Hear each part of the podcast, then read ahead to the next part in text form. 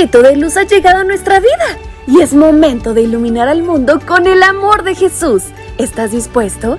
Pues vamos, acompáñame porque será una gran aventura.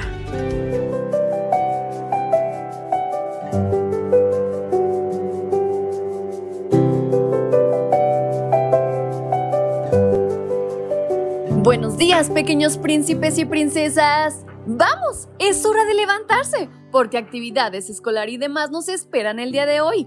Pero ¿qué les parece si lo hacemos con la ayuda y la mano de Dios? Bienvenidos sean mis pequeños a su matinal para menores. Y en este día, 22 de noviembre, su tía Fabi les saluda y les invita a prestar muchísima atención a nuestra historia que se titula La unión hace la fuerza.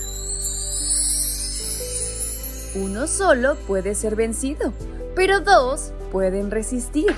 La cuerda de tres hilos no se rompe fácilmente. Libro de Eclesiastés capítulo 4, versículo 12. Un padre notó que sus hijos empezaron a tener peleas muy seguido entre ellos. No se ponían de acuerdo en nada y se llevaban muy mal. Cuando uno tenía alguna dificultad, los otros no lo ayudaban. Esto preocupó mucho al padre y decidió darles una lección. Lo llamó al jardín de la casa, donde tenía varias varas amarradas. Todos lo miraron con intriga. ¿Qué es eso, papá? preguntaron. Entonces el padre les preguntó, ¿quién de ustedes se atreve a romper todas estas varas juntas? Uno tras otro se esforzaron y lo intentaron, pero sin ningún resultado. Ninguno pudo conseguirlo. El padre, ante la frustración de sus hijos, desató el nudo, tomó las varas y las partió fácilmente una por una. Y les dijo, al igual que estas varas, si todos están unidos, nadie podrá vencerlos. Pero si están peleando y divididos, si no hay compromiso y lealtad entre ustedes, habrá gente que quiera romperlos haciéndolos mal y lo logrará. Esta ilustración nos hace recordar un conocido dicho que dice, la unión hace la fuerza.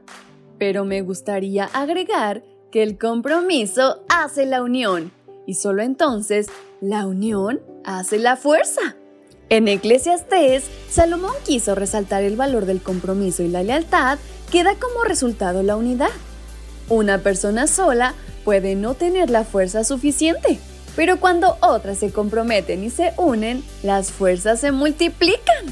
¿Has visto los radios de la bicicleta? El secreto de la verdadera unidad es el compromiso entre nosotros, que está ligada a la unión con Dios.